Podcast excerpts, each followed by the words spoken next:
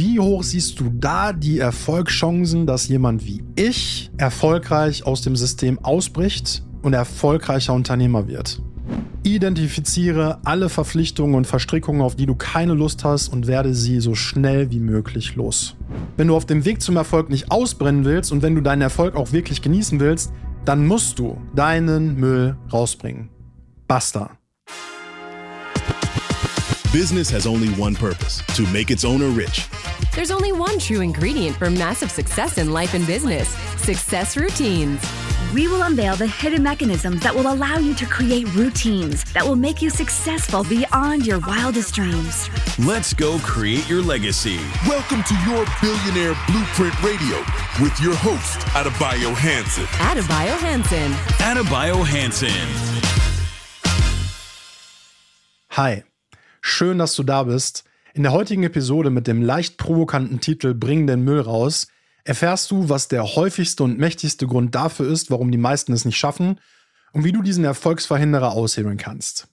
Wir sprechen darüber zunächst erstmal mal, was ich damit meine, wenn ich sage, bring den Müll raus, warum du unfassbar viel Zeit, Geld und Energie verschwendest, wenn du den Müll behältst und warum sowohl dein Business als auch dein Leben immer stinken werden, wenn du versuchst, den Müll einfach nur zu verstecken. War das Intro spannend genug, um dran zu bleiben, auch wenn du noch nicht ganz genau weißt, was dich jetzt erwartet? Na, ich hoffe doch für dich, denn ich habe meinen Müll schon entsorgt. Mich betrifft der Gestank also nicht mehr. Ich möchte die heutige Folge mit einem Zitat beginnen, von dem ich mir wünschen würde, dass du es einen Moment sacken lässt und mal intensiv drüber nachdenkst. Du kannst das Kind aus dem Ghetto holen, aber nicht das Ghetto aus dem Kind.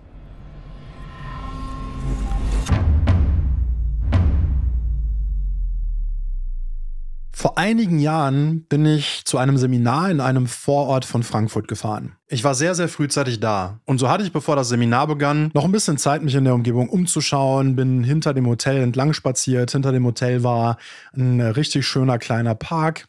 Und mir kam dieses Hotel wahnsinnig bekannt vor. Ich konnte mir aber irgendwie keinen Reim drauf machen, woher ich das kannte. So wie also das Seminar voranschreitet, wir waren einige Tage da, erinnere ich mich plötzlich dran, dass ich tatsächlich in diesem Hotel schon mal war. Vor einigen Jahren. Schlagartig wurde mir klar, warum ich dort war. Und jetzt halte ich fest, ich war auf einer Veranstaltung da und hatte die unfassbar sensationelle Gelegenheit, dem großartigen Jim Ron zuzuhören. Und was soll ich dir sagen? Du kannst das Kind aus dem Ghetto holen, aber nicht das Ghetto aus dem Kind. Ich hatte diese wahnsinnige Chance ich habe sie aber nicht genutzt. Ich habe Jim Ron fünf Minuten, zehn Minuten zugehört und habe mich wirklich diese fünf bis zehn Minuten gezwungen, im Raum zu sein, weil mir einige Leute erzählt haben, wie toll der nicht ist und wie sensationell er ist, wie grandios das Wissen ist, was er vermittelt. Und warum auch immer, Jim Ron ist an dem Tag nicht zu mir durchgedrungen. Und Jim Ron ist auch zu niemandem durchgedrungen, mit dem ich persönlich da war. Ich kann mich noch gut daran erinnern, ich war mit meinem damaligen besten Freund da, ich war mit meiner Mutter da, mit äh, ein, zwei Arbeitskollegen. Also wir waren so eine Gruppe von vier, fünf Leuten. Und alle waren sich einig, der Typ, der redet verdammt komisches, weirdes Zeug. Das heißt, wir haben gemeinschaftlich die Entscheidung getroffen, nach 10, 15 Minuten, dass diejenigen, die uns in diese Veranstaltung reingequatscht haben und gesagt hatten, hey, der ist so sensationell, den musst du unbedingt mal gesehen haben, dass sie uns einfach Quatsch erzählt haben. Und ich habe diese Story komplett vergessen. Ich wusste gar nicht mehr, dass ich Jim Ron schon gehört habe. Bis ich wieder an diesem Hotel war und mir wie Schuppen vor den Augen fiel, was für eine Gelegenheit ich damals verpasst hatte. Du kannst gar nicht glauben, wie sehr ich mir heute in den Arsch beiß, dass ich damals noch nicht ready war, diese Lehren anzunehmen und zuzuhören. Was bedeutet es also, wenn ich sage, bring deinen Müll raus. Lass uns mal kurz damit beschäftigen, wie unser Gehirn funktioniert. Unser Gehirn, insbesondere unter, unser Unterbewusstsein, hat eine Funktion, nämlich dafür zu sorgen, dass wir überleben und dass wir bestimmte Dinge in einem bestimmten Abfolgen machen, die vorhersehbar sind, sodass wir garantiert überleben. Ja, du hast vielleicht schon mal gehört, dass unser Unterbewusstsein ganz oft im Überlebensmodus ist und eben bestimmten Routinen abfolgt, die unser Überleben sichern. Das heißt, was machen wir? Wir suchen permanent nach konstanten Mustern, basierend auf Überzeugungen, die wir schon haben. Und wie du in der vorangegangenen Podcast-Episode Anatomie des Erfolges, der Weg zu deinen Billion-Dollar-Routines von mir gelernt hast, Überzeugungen brechen nicht so schnell. Erinner dich, the chains of habit are too weak to be felt until they're too heavy to be broken. Die Ketten der Gewohnheit sind zu leicht, als dass du sie fühlen könntest, bis sie zu schwer sind, als dass sie brechen könnten. Mit Überzeugungen ist es ähnlich. Überzeugungen, die wir über Jahre in uns tragen, die wir wieder und wieder bestätigt haben, die brechen nicht so leicht. Wir suchen also erstmal nach allem, was dafür spricht, dass wir recht haben, um unsere Überzeugungen nicht ändern zu müssen. Gerade hier schaltet unser System auf den Überlebensmodus.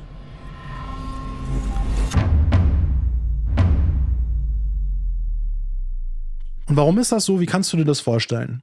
Du weißt, dass wir viele Dinge auf Autopilot machen. Wenn du beispielsweise draußen spazieren gehst und du entschließt jetzt, du möchtest die Straße überqueren, dann machst du das fast auf Autopilot. Wenn du Auto fährst, machst du das ganz oft auf Autopilot. Du steigst ins Auto ein, weißt genau, du willst zu irgendeinem bestimmten Ort hinfahren. Und wenn du an diesem Ort angekommen bist, weißt du oft gar nicht, wie du da angekommen bist. Du weißt gar nicht, was hast du wirklich beim Autofahren gemacht. Es läuft alles automatisch. Also muss unser Unterbewusstsein wissen, dass wir bestimmten Routinen und bestimmten Mechanismen folgen. Es muss sich darauf verlassen können. Denn wenn wir von diesen Routinen, von diesen festen Mustern abweichen, läuft unser Unterbewusstsein Gefahr, dass wir sterben. Stell dir vor, beim Überqueren der Straße, beim Fahren des Autos, machst du was, was nicht zur Routine gehört. Automatisch könnte es sein, was weiß ich, du bist abgelenkt, gehst über die Straße, während das Auto gerade kommt. Das Auto erfasst dich, du bist tot. Beim Autofahren, du machst was anderes, du bist abgelenkt, kommst in einen Unfall, bist tot. Dein Unterbewusstsein muss wissen, dass du dich an diese Routinen und an diese Abfolgen hältst, damit es die Sicherheit hat, dass du überleben wirst. Das führt automatisch auch dazu, dass unser Gehirn dazu neigt, Kreise zu schließen. Was bedeutet das? In dem Moment, wo wir eine bestimmte Situation sehen und wir haben bestimmte Informationslücken, füllt unser Gehirn das mit Informationen, selbst wenn es nicht die richtigen sind. Hauptsache, der Kreis ist geschlossen und wir haben eine gefüllte Information. Das wiederum führt oft dazu, dass wir, Achtung, Antworten auf Fragen haben, die wir noch gar nicht kennen. Wir haben Antworten auf Fragen, die wir noch gar nicht kennen. Was bedeutet das konkret auf die Jim Ron-Situation? Ich bin in den Raum gekommen, habe Jim Ron zugehört, hatte damals keine wirkliche Ahnung, was er tut. Ich hatte keine Ahnung von seiner Expertise. Ich habe noch nie eine ähnliche Veranstaltung besucht. Die Referenz, die dem Ganzen am nächsten gekommen wäre, wäre wahrscheinlich Schule gewesen oder eines dieser Seminare, wo du zwangsweise vom Arbeitgeber hingeschickt wirst. Das heißt, zum einen bin ich schon mit dem Fokus hingefahren, oh, ich muss hier was lernen. Natürlich bin ich freiwillig da gewesen, aber der Fokus war, oh, ich muss was lernen. Das war schon mal der erste unglückliche Fokus, oder? Wenn wir Lernen im Sinne von schulischem Lernen meinen, Gashli. Und dann habe ich alles aus der Brille dessen betrachtet, was ich bereits wusste. Und mein Wissen damals war alles andere als erfolgreich. Ich war wahrscheinlich ungefähr so 20, 21 Jahre jung weit weg davon, dass ich mich jemals damit beschäftigt hätte, was mich im Leben erfolgreich macht, weit weg davon, dass ich Erfolgsbücher gelesen hätte, weit weg von meinem ersten Coaching. Ich hatte basically keine Ahnung. Dementsprechend komisch klang das alles, was Jim Ron da von sich gab. Und ich habe innerhalb von fünf bis zehn Minuten beschlossen, das ist nicht für mich. Was wäre an der Stelle intelligenter gewesen? An der Stelle wäre es intelligenter gewesen, ich stelle Fragen. Warum redet er so? Was bezweckt er damit? Was verstehe ich hier gerade nicht? Was sehe ich nicht? Warum findest du das cool? Und warum erreicht mich das nicht? Es hätte etliche Fragen geben können, die wahnsinnig intelligent gewesen wären. Aber ich habe mir Antworten gegeben auf Fragen, die ich noch gar nicht kenne. Und jetzt lass uns mal an der Stelle damit beschäftigen, was die intelligenteste Frage ist, die du in so einem Moment stellen kannst. Faktisch, ich stand da, ich hatte keine Ahnung, was die Regeln dieser Veranstaltung sind. Ich hatte keine Ahnung, was ich mir da hätte mitnehmen können. Also wäre jede Frage, die ich gestellt hätte, relativ wahrscheinlich unsinnig gewesen. Ich hatte aber Menschen da, Menschen, die mich eingeladen hatten zu dieser Veranstaltung, die schon regelmäßig auf solchen Events waren. Und die hätte ich einfach fragen können. Und die intelligenteste Frage, die ich hätte stellen können, ist, ich hätte ihnen eine Beschreibung dessen geben können, was in mir vorgeht. Ich hätte sagen können, der dringt überhaupt nicht zu mir durch. Ich langweile mich hier. Ich finde das extrem komisch, was der erzählt. Hilf mir bitte. Du sagst ja, das ist wahnsinnig gut und das hilft meiner Entwicklung wahnsinnig viel weiter. Was ist gerade, und hier ist die, die intelligenteste Frage, Was ist die intelligenteste Frage, die ich dir gerade stellen kann, damit ich eine neue Perspektive dazu kriege und damit ich verstehe, warum du mir sagst, dass das so wichtig ist? Das heißt nochmal, die intelligenteste Frage ist, was ist gerade die intelligenteste Frage, die ich dir stellen kann? Weil ich habe ja gar keine Referenz. Ich weiß ja gerade gar nichts. Was soll ich also fragen? Sag du mir bitte, auf Basis der Informationen, die ich dir gerade gegeben habe und wissend, was das Ergebnis ist, was ich mir wünsche, nämlich zu verstehen, wie kann ich meine Perspektive verändern, damit ich hier den größten Mehrwert für mich mitnehme, was ist die intelligenteste Frage, die ich dir stellen kann? Und dann kann der andere mir diese Frage stellen und kann sie mir gleichzeitig beantworten. Damit sind wir übrigens auch schon zum ersten Punkt von Bring den Müll raus. Was war denn in dem Moment mein Müll? In dem Moment war mein Müll eine Perspektive aus dem Ego heraus, eine großkotzige Perspektive aus meinem Ego heraus, dass dieser Vollidiot auf der Bühne, das war das innere Bild, was ich in dem Moment hatte, mir sowieso nichts beibringen kann. Und ich glaube, ich musste nicht sagen, was ich mir selbst dadurch genommen habe, dass ich diese arrogante, großkotzige Haltung gegenüber Jim Ron eingenommen habe. Gashly würde ich mir wünschen, dass ich diese Chance nochmal haben könnte. Wir wissen alle, ich werde sie nie wieder bekommen. Was also meint, bring den Müll raus? Bring den Müll raus meint, entsorge alle Überzeugungen, die hinderlich für dich sind, die also Müll im Sinne deiner Ziele, deines eigenen Erfolges und deiner eigenen Entwicklung sind. Vielleicht hast du die Geschichte vom Schüler und dem weisen Gelehrten schon mal gehört. Es gibt den Schüler, der zum weisen Gelehrten geht und sagt, Weiser Gelehrter, kannst du mich bitte weise machen? Ich möchte gerne genauso weise werden wie du. Kannst du mir bitte alles beibringen, was du weißt? Der Gelehrte sagt zu ihm, schau mal da drüben auf dem Tisch, da steht ein Glas und da steht eine Karaffe mit Wein. Hol mal bitte beides. Der Schüler geht rüber, holt die Karaffe, holt das Glas und als er wieder zurück zum Meister, zu dem Gelehrten geht, sagt der Meister, gib mir die Karaffe und halte das Glas in meine Richtung. Und der Gelehrte beginnt, den Wein aus der Karaffe rüber in das Glas zu schütten, was der Schüler in der Hand hält. Und er schüttet und schüttet und das Glas füllt sich zur Hälfte, füllt sich drei Viertel, ist randvoll und plötzlich fängt der Wein an, über den Rand des Glases hinauszulaufen. Und der Schüler fängt an zu schreien, Meister, Meister, das Glas ist voll, ihr verschüttet ja den ganzen Wein, hört auf zu schütten. Und der Meister schüttet aber weiter und schüttet weiter. Und du merkst, der Schüler bekommt schon fast innere Qualen, weil er es so schade findet, dass dieser wertvolle Wein verschüttet wird. Und irgendwann hört der Meister auf zu schütten und sagt, siehst du, du bist genau wie dieses Glas Wasser. Du bist randvoll und je mehr Wein ich in dieses Wasserglas schütte, desto mehr Wein wird an den Seiten hinauslaufen. Je mehr Wissen, je mehr Weisheit ich dir gebe, desto weniger wird bei dir hängen bleiben, weil du bist randvoll und alle Weisheit, die ich dir geben könnte, wird überlaufen und wird gar nicht in dich eindringen.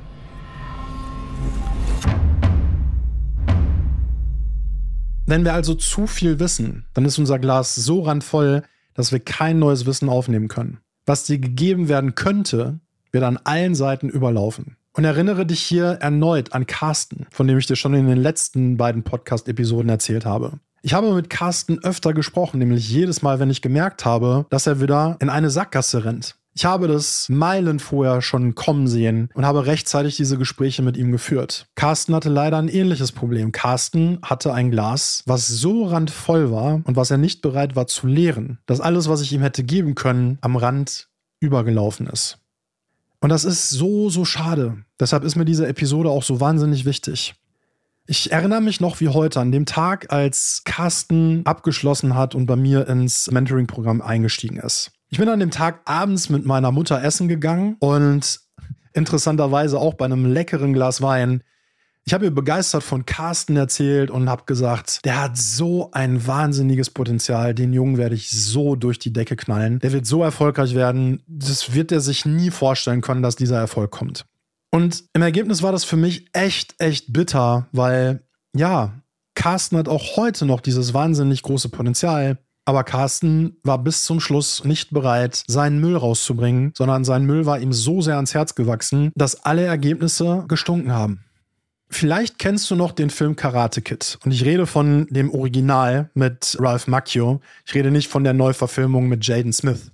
Das Prinzip ist vom Grundsatz her dasselbe, aber in der Originalversion, finde ich, wird das Ganze nochmal deutlicher. Da ist also Daniel LaRusso, das Karate Kid, was von einigen Schulkameraden gemobbt wird. Und er hat den sehnlichen Wunsch, Karate zu lernen, damit er sich endlich gegen diese Jungs wehren kann. Der Hausmeister der Wohnanlage, in der er wohnt, Mr. Miyagi, wird dann später sein Karatelehrer. Und es braucht einige Überzeugungsarbeit von Daniel, dass er beginnt, ihm Karate beizubringen, weil Mr. Miyagi hat das von seinem Vater gelernt und sein Vater wiederum von dessen Vater. Das heißt, Karate hat eine lange Tradition in der Familie der Miyagis und wird mit dementsprechend großer Wertschätzung behandelt. Eines Tages sagt Mr. Miyagi also Daniel zu und sagt, Daniel San, ja, ich werde dir Karate beibringen, sei morgen in aller Frühe um 5 Uhr morgens an meinem Haus. Mr. Miyagi hatte so ein sehr, sehr schönes Holzhaus hinten mit einer wahnsinnig schönen Gartenanlage. Und Daniel hatte jetzt natürlich die Vorstellung, dass sie direkt anfangen mit Karate. Tatsächlich passiert aber was ganz anderes. Mr. Miyagi hatte vor seinem Haus drei Oldtimer stehen und er stellt ihm zwei Eimer dahin und gibt ihm zwei Schwämme. Mit dem einen Schwamm soll er Politur auftragen und mit dem anderen soll er die Politur verteilen. Und das passiert nach dem Motto auftragen, polieren.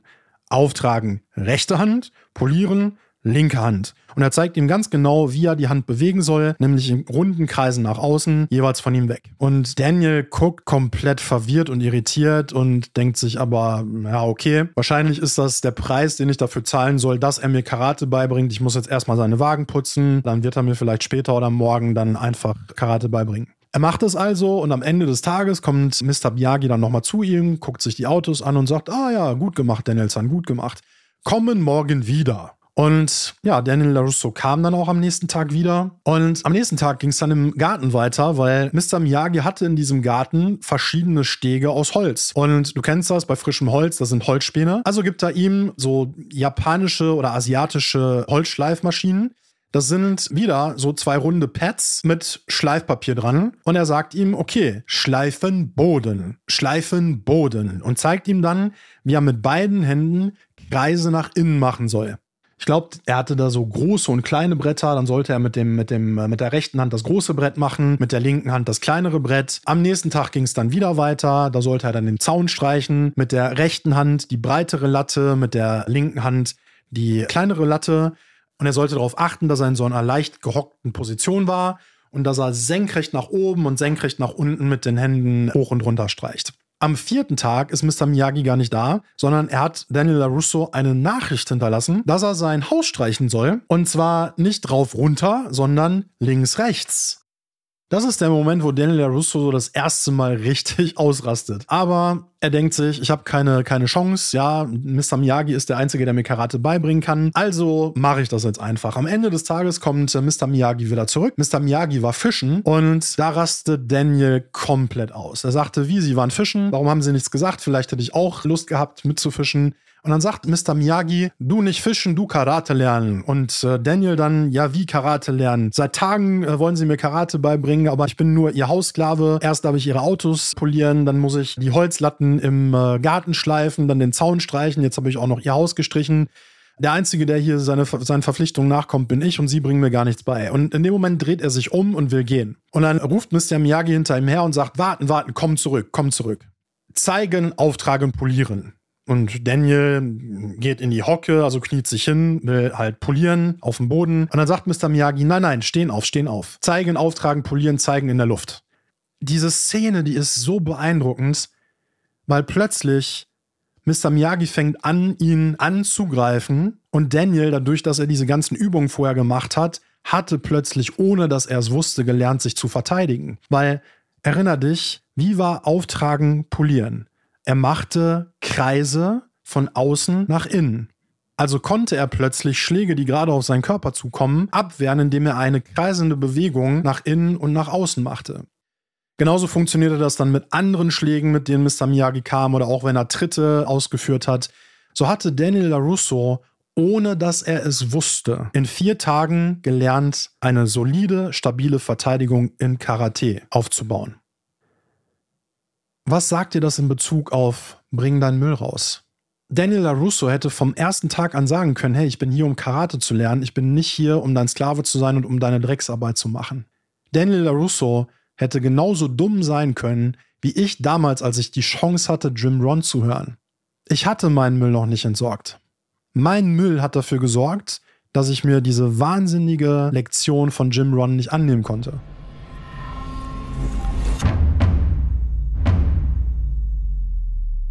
Bring den Müll raus meint noch mehr. Bring den Müll raus meint unter anderem auch, trenne dich von allem, was hinderlich ist für deinen Erfolg. Trenne dich zum Beispiel von dem falschen Umfeld, von falschen Freunden. Erinnere dich immer daran, du bist die Summe der fünf bis sechs Menschen, mit denen du die meiste Zeit verbringst. Was will ich damit sagen? War das Zufall, dass alle vier, fünf Leute, mit denen ich zusammen dahin gefahren bin, alles Menschen aus meinem engeren persönlichen Umfeld, dass die die Jim-Ron-Situation ähnlich wahrgenommen haben wie ich? Nein, es ist kein Zufall. Mach dir bewusst, wie du Freundschaften schließt. Mach dir bewusst, wie du Menschen aussuchst, die du in deinen Inner Circle, in deinen inneren Kreis holst. Das sind in aller Regel Menschen, die ähnlich sind und ähnlich ticken wie du. Menschen, die die Welt ähnlich betrachten, Dinge ähnlich wahrnehmen, die ähnliche Rückschlüsse aus Situationen zählen. Ich muss dich nicht kennen. Wenn ich mich mit deinen Freunden unterhalte, dann kann ich mit an Sicherheit grenzender Wahrscheinlichkeit Rückschlüsse darauf ziehen, welchen Musikgeschmack du hast, plus minus 500 Euro, was du ungefähr verdienst, ungefähr, was so deine Vorlieben in der Freizeit sind, welche Sportarten du magst, welche Musik du magst, etc. Das heißt, wenn du massiv erfolgreich werden willst, und das ist jetzt eine harte Lektion, dann musst du dich von gewissen Menschen aus deinem Umfeld und aus deinen Kreisen trennen. Radikal. Nicht auf Zeit, sondern radikal von jetzt für immer. Weil du hast keine Chance, den Müll, den die mit sich rumtragen, aus deinem System rauszuhalten. Sie werden ihn automatisch auf dich übertragen. Stell dir vor, du hast eine Obstschale mit wahnsinnig tollem, leckeren Obst. Und in dieser Obstschale ist ein fauler Apfel. Das restliche Obst ist komplett gesund, komplett frisch. Aber ein fauler Apfel hat sich da reingeschlichen. Wie lange dauert das, bis der Rest der Schale komplett verdorben ist und du alles wegschmeißen kannst? Das Traurige ist, Du kannst so intensiv wie du willst an dir, deiner Persönlichkeit, deinem Weiterkommen arbeiten. Hast du einen faulen Apfel im System, wird er dafür sorgen, dass du alles, was du dir erarbeitet hast, nach und nach wieder verlierst und du wirst es nicht mal bewusst wahrnehmen. Keine Chance.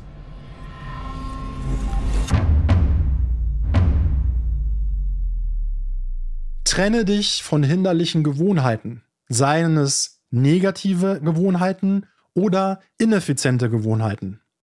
Erinnere dich bitte an die letzte Podcast-Episode Anatomie des Erfolgs, der Weg zu deinen Billion-Dollar-Routines. Da erzähle ich unter anderem vom PEFE-Prinzip. Priorisiere, eliminiere, fokussiere und exekutiere. Du siehst also, was ich damit meine, wenn ich sage, trenne dich von ineffizienten Gewohnheiten. Wenn dir der Kontext fehlt hör dir bitte nochmal die letzte Podcast-Episode an. Trenne dich außerdem bitte von Verpflichtungen und Verstrickungen, denen du dich verpflichtet fühlst, die du aber eigentlich schon längst loswerden willst. Um dir ein profanes Beispiel zu nennen, ich gehe mit dem Hund meines besten Freundes Gassi, weil ich das irgendwann mal zugesagt habe. Eigentlich will ich das aber schon seit zwei Jahren nicht mehr, fühle mich aber verpflichtet. Wenn du an irgendeiner Stelle eine solche Verpflichtung, Verstrickung hast, wirst du garantiert an anderen Stellen auch welche haben, ohne dass es dir notwendigerweise bewusst ist. Identifiziere alle Verpflichtungen und Verstrickungen, auf die du keine Lust hast und werde sie so schnell wie möglich los. Einer der wichtigsten Punkte, die Bring deinen Müll raus ebenfalls meint, ist, werde das Damoklesschwert deines Ursprungs los.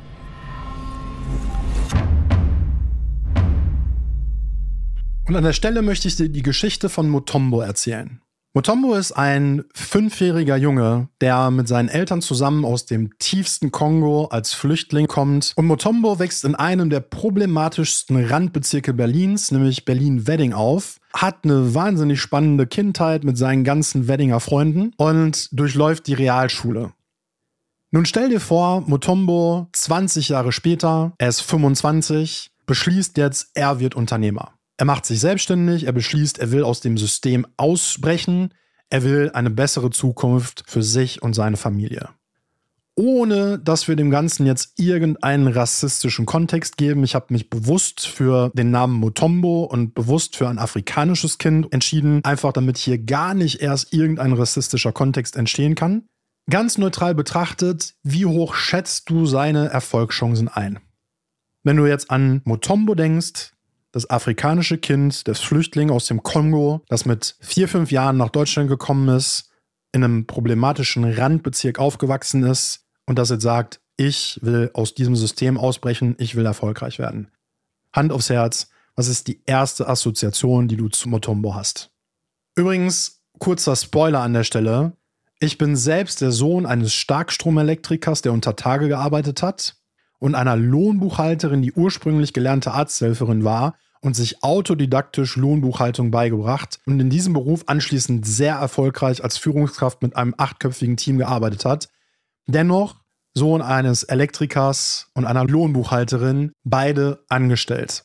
Und frag dich auch da mal, wie hoch siehst du da die Erfolgschancen, dass jemand wie ich erfolgreich aus dem System ausbricht und erfolgreicher Unternehmer wird? Wenn ich niemanden hatte, der mir vorgelebt hat, wie Unternehmertum wirklich funktioniert. Jemand, der mit dem Denken eines Angestellten aufgewachsen ist, mit dem Denken, mit den Ängsten, mit den Prinzipien, mit den Regeln, mit den Vorstellungen der Welt.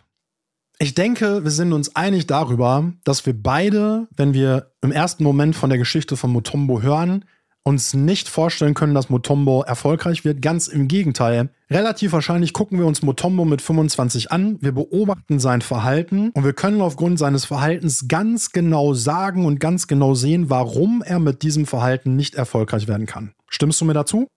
Jetzt lass uns die Situation mal umdrehen. Stell dir vor, irgendein Sohn von irgendeinem Milliardär auf dieser Welt, der nimmt sich Zeit und guckt sich uns an, dich und mich, beobachtet uns, guckt sich dein Verhalten an, guckt sich mein Verhalten an. Glaubst du nicht auch, dass der Sohn dieses Milliardärs genauso wie wir uns Motombo angucken und genau wissen, warum Motombo nicht erfolgreich werden kann, bei uns genauso sagen kann, warum wir einen bestimmten Erfolg nicht schon längst überschritten haben und nicht schon längst Milliardäre geworden sind, wie sein Vater. Das Schöne ist, sowohl Motombo als auch wir können unseren aktuellen Zustand verlassen und uns den Erfolg holen, den wir holen wollen. Indem wir unseren Müll rausbringen, ergo, indem wir nicht nur unser Kind aus dem Ghetto holen, sondern auch unser Ghetto aus uns herausholen und es entsorgen.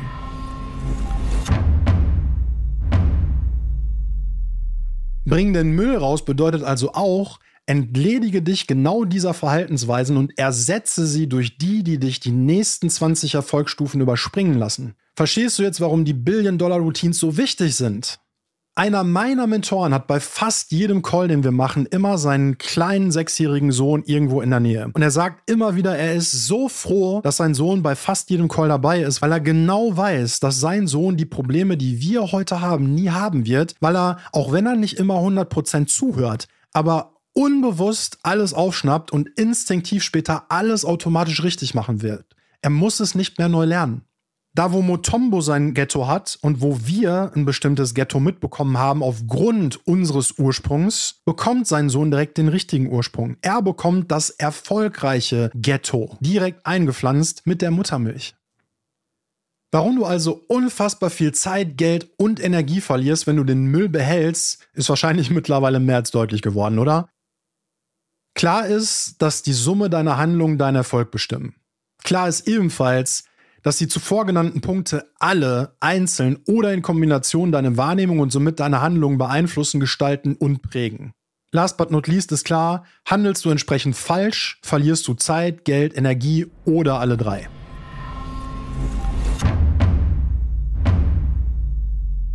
Warum sowohl dein Business als auch dein Leben immer stinken werden, wenn du versuchst, den Müll einfach nur zu verstecken, ist hoffentlich mittlerweile auch klar geworden. Jetzt wirst du mir vielleicht sagen, ja, aber halt stopp. Warum sollte denn mein Leben dann noch stinken, wenn ich bewusst beschlossen habe, meinen Müll zu behalten und ich einfach im Gegenzug mehr Zeit, mehr Geld und mehr Energie aufbrauche, um am Ende trotzdem dort anzukommen? Ganz ehrlich, zum einen bezweifle ich, dass du wirklich ankommen wirst. Denk bitte an Motombo. Wenn Motombo die Prägung seiner Kindheit und seines Ursprungs behält, wie soll er dann erfolgreich werden? Handelt er erfolglos, wird er erfolglose Ergebnisse produzieren. Zum anderen, Müll ist Müll und bleibt Müll. Du kannst noch so viel Raumerfrischer in einem Raum voll Müll sprühen, der Gestank wird irgendwann immer durchkommen. Aber tun wir mal so, als würde es dein innerer Motombo schaffen, ohne vorher seinen Müll zu entsorgen. Was nützt es dir, wenn du viel Geld machst, aber keine Zeit und keine Energie hast, es auszugeben? Was nützt es dir, wenn du viel Zeit hast, aber keine Energie und kein Geld, um deine Zeit zu genießen? Was nützt es dir, wenn du viel Energie hast, aber keine Zeit und kein Geld, um mit deiner Energie irgendetwas anzufangen? Fakt ist, wenn du auf dem Weg zum Erfolg nicht ausbrennen willst und wenn du deinen Erfolg auch wirklich genießen willst, dann musst du, du musst deinen Müll rausbringen. Basta. Was ist also das Fazit aus der heutigen Episode und was kannst du dir für dich persönlich mitnehmen? Bringe den Müll raus bedeutet, Entsorge alle Überzeugungen, die hinderlich für dich sind, die also Müll im Sinne deiner Ziele und deines Erfolgs sind. Leere dein Glas, damit neues Wissen, neue Weisheit hineinfließen kann. Trenne dich von allem, was hinderlich ist, falsche Freunde, falsches Umfeld, Denke dran, du bist die Summe der fünf bis sechs Menschen, mit denen du die meiste Zeit verbringst. Trenne dich von hinderlichen Gewohnheiten, negative wie ineffiziente. Trenne dich von allen Verpflichtungen und Verstrickungen, auf die du schon längst keine Lust mehr hast. Werde das Damoklesschwert deines Ursprungs los. Erinnere dich bitte an Motombo. Erinnere dich an den Müll, den er automatisch in die Wiege gelegt bekommen hat und der auf jeden Fall dafür sorgen wird, dass er nicht in der Lage sein wird, wie du, die nächsten 20 Erfolgsstufen zu überspringen. Und umgib dich mit dem Umfeld, das deine Überzeugungen, deine Identität, dein Selbstbild so prägt, dass deine Billion-Dollar-Routines voll greifen können und dass deine Ziele positiv bestärkt, anstatt sie mit ihrem inneren Motombo zu bekämpfen. An dieser Stelle um dich direkt und ohne Umwege mit einem solchen Umfeld an Billion-Dollar-Routiniers zu connecten, habe ich jetzt, bevor die Episode zu Ende geht, noch ein unfassbar wertvolles Geschenk für dich. Ich schenke dir heute ein Ticket für meine exklusive Milliardärs-Routinen-Show, die live via Zoom-Meeting stattfindet. In der Live-Show erfährst du unter anderem, wie du den Fokus der Milliardäre bekommst, der dich auf Autopilot zum Erfolg führt, wie du die unerschütterliche Disziplin gewinnst, die dafür sorgt, dass du nie wieder vom Wesentlichen abgelenkt wirst, wie du dadurch dauerhaft massiv umsetzt, ohne gegen deinen inneren Schweinehund ankämpfen zu müssen, wie du die Billion-Dollar-Routines aufbaust, die dich zu ungeahnten Reichtum führen werden, wie extremer Erfolg für dich absolut völlig normal ist und wie du direkt die nächsten 20 Erfolgsstufen überspringst. In der Live-Show werden ein paar ausgewählte Teilnehmer das große Glück haben, von mir persönlich live auf dem sogenannten Hot Seat gecoacht zu werden. Und wir werden daran arbeiten, ihre individuellen Billion-Dollar-Routines zu entwickeln. Vielleicht bist das ja mit ein wenig Glück sogar du. Und falls nicht, wirst du dennoch jede Menge transformative Impulse und Insights bekommen, die direkt massiven Impact auf dein Business haben können. Also wenn du Lust hast, nicht nur dein Business direkt aufs nächste Level zu heben, sondern auch Zugang zu einem Umfeld zu bekommen, das deinen inneren Motombo killt und dir die richtigen Überzeugungen vermittelt, dann zögere zögere nicht und melde dich jetzt direkt an. Achtung, die Show ist auf maximal 100 Teilnehmer begrenzt, also zögere nicht zu lange, damit ich dich nicht erst auf die Warteliste packen muss. Den Link zur Show findest du direkt in den Show Notes. Schön, dass du auch bei dieser Episode wieder dabei warst. Es war mir ein Fest. Denk dran, du bist nur eine Routine entfernt. Let's make you a billionaire. I'm Adebayo Hanson and I'm out.